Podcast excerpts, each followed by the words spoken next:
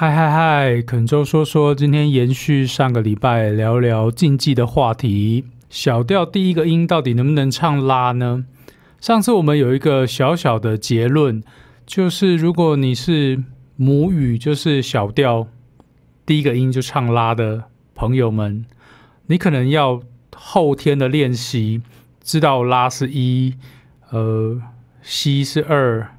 都是降三。虽然它可以。比你的直觉反应再慢几个毫秒再想出来也可以，但是你终究要知道这件事情，不然你很多分析或者是想法上你会卡关。那如果什么音第一个音都唱一的人呢？的难题就是你可能要学会整个 solfege system，就是哆来咪发嗦拉西哆，然后降咪是咪，升发是 f，降拉是 l，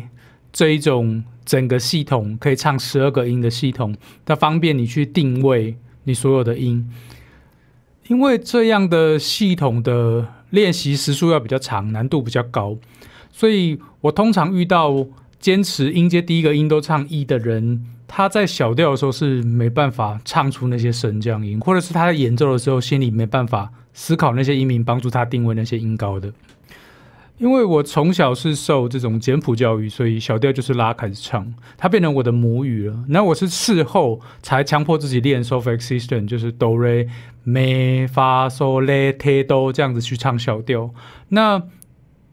直到现在还是拉西哆这个事情，是我的直觉，因为我还是可以分析它很快，它是降三啊、降六这些音。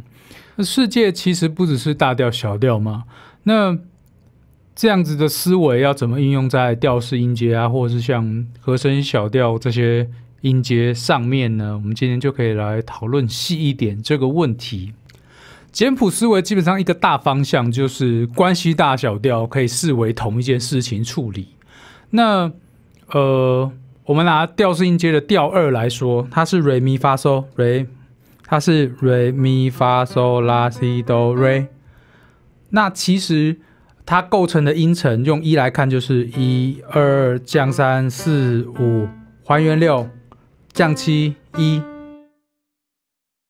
它其实也是，如果你用拉来看，它就是拉西哆瑞咪升发嗦拉。那如果是绝对音思维的，就是 D E F G A B C D。其实这四种想法各有各的长处跟好处，也有它的短处。所以，如果有一个人坚持告诉你说，就是某一种方法，刚刚那四种方法，某一种方法是正统或是正宗，它可以处理所有问题，都是最有效率的话，那他应该就只是不了解世界的全貌而已。比方说，用一二三。四一二降三四五六降七一，这个想法是最容易看出音跟音之间的关系。那拉提哆瑞咪升发嗦拉是呃最容易看出它跟它关系，它它的关系大调是 l 点哈，呃跟大关系大调的关系，以及呃更快速的整合处理一些东西。那绝对音的思维的话，就是。它不管怎么样，它都是绝对音，就是你可以在你的乐器上面牢牢的直接把它定位在上面，或者是它跟其他调、其他音阶的关系，用绝对音思维是最容易看得出来。那 re mi fa So、La si do re 这是它构成的原理。那有时候我们在快速转换 do re 的时候，就把它看成某一个大调，就用它的。第二个应该是谈，其实也是成立的。所以这四个想法有各自它各自厉害的地方。最好就是都操作一遍，不要只用自己熟悉的那一套模式去处理所有的事情，或是定位说自己会这套模式叫正宗，那就会比较可惜一点。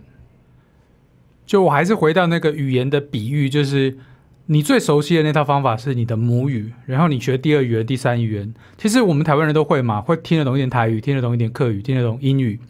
那就是看这些东西整合起来，帮助你这个人在工作上或者生活上更便利嘛。那学四种想法，这四种想法也是一样的道理。哪一种你最熟悉，但是它有它弱势的地方，你可以用某些东西在某些地方转换一个模式去看它。那你在练习跳脱、跳来跳去思维的时候，你是更加深你理解你现在手上要练或是要玩的这个素材。那呃，我有看到一些反馈说。呃，如果小调唱拉的人是不是只能用在大小调？如果不是大小调范畴，是不是就 GG 了？呃，我刚刚那个就可以使用哆瑞咪，就拉西哆瑞咪升发收拉，它是一二降三四五六降七一。那其实呃，像和声小调，它是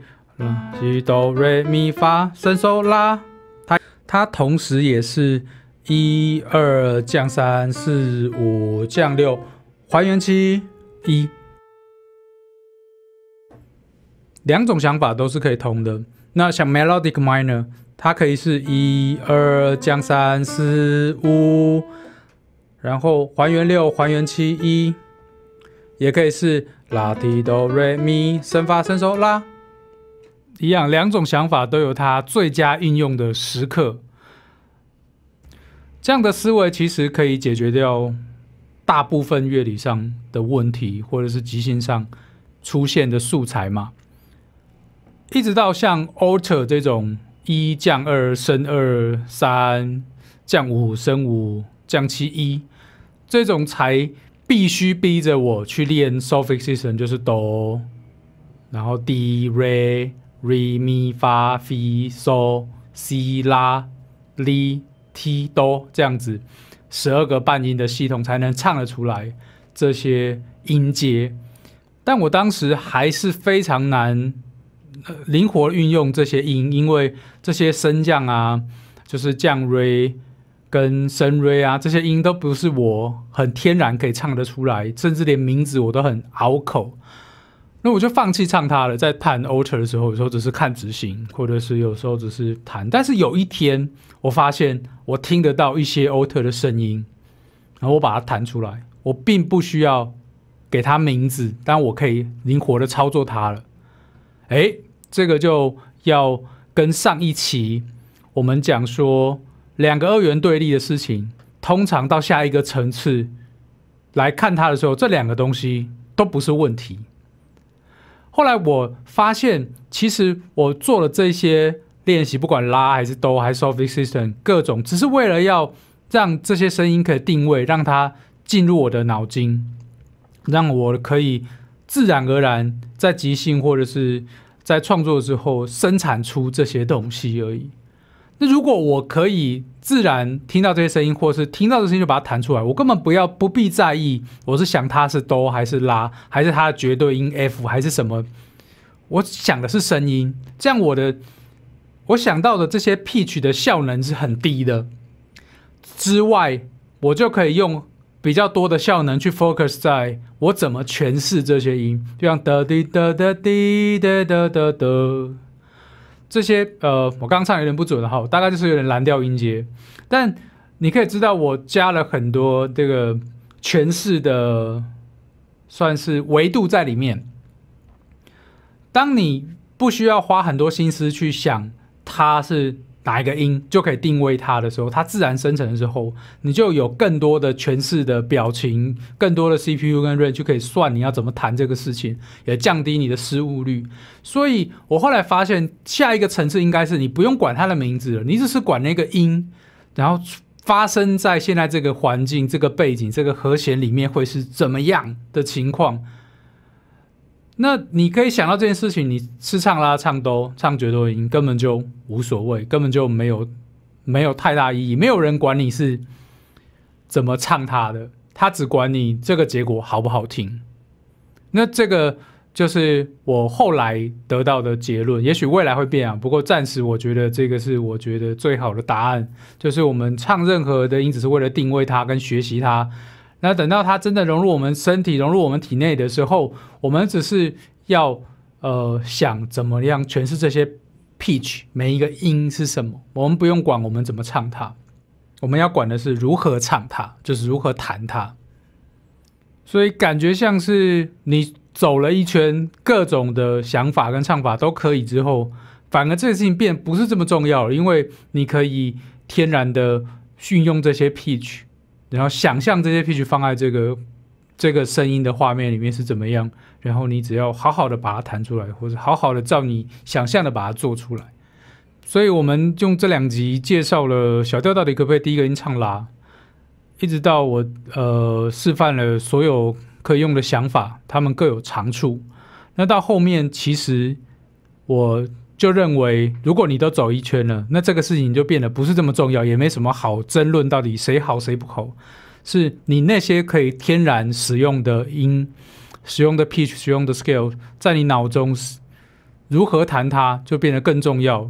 你脑中有多少资料库是可以不用思考它是什么、什么、怎么唱法就可以直接用的东西，那反而变得更重要了。那这是我一点点小小的心得跟结论，跟大家分享。那恳求说说，我们就下一次再见喽。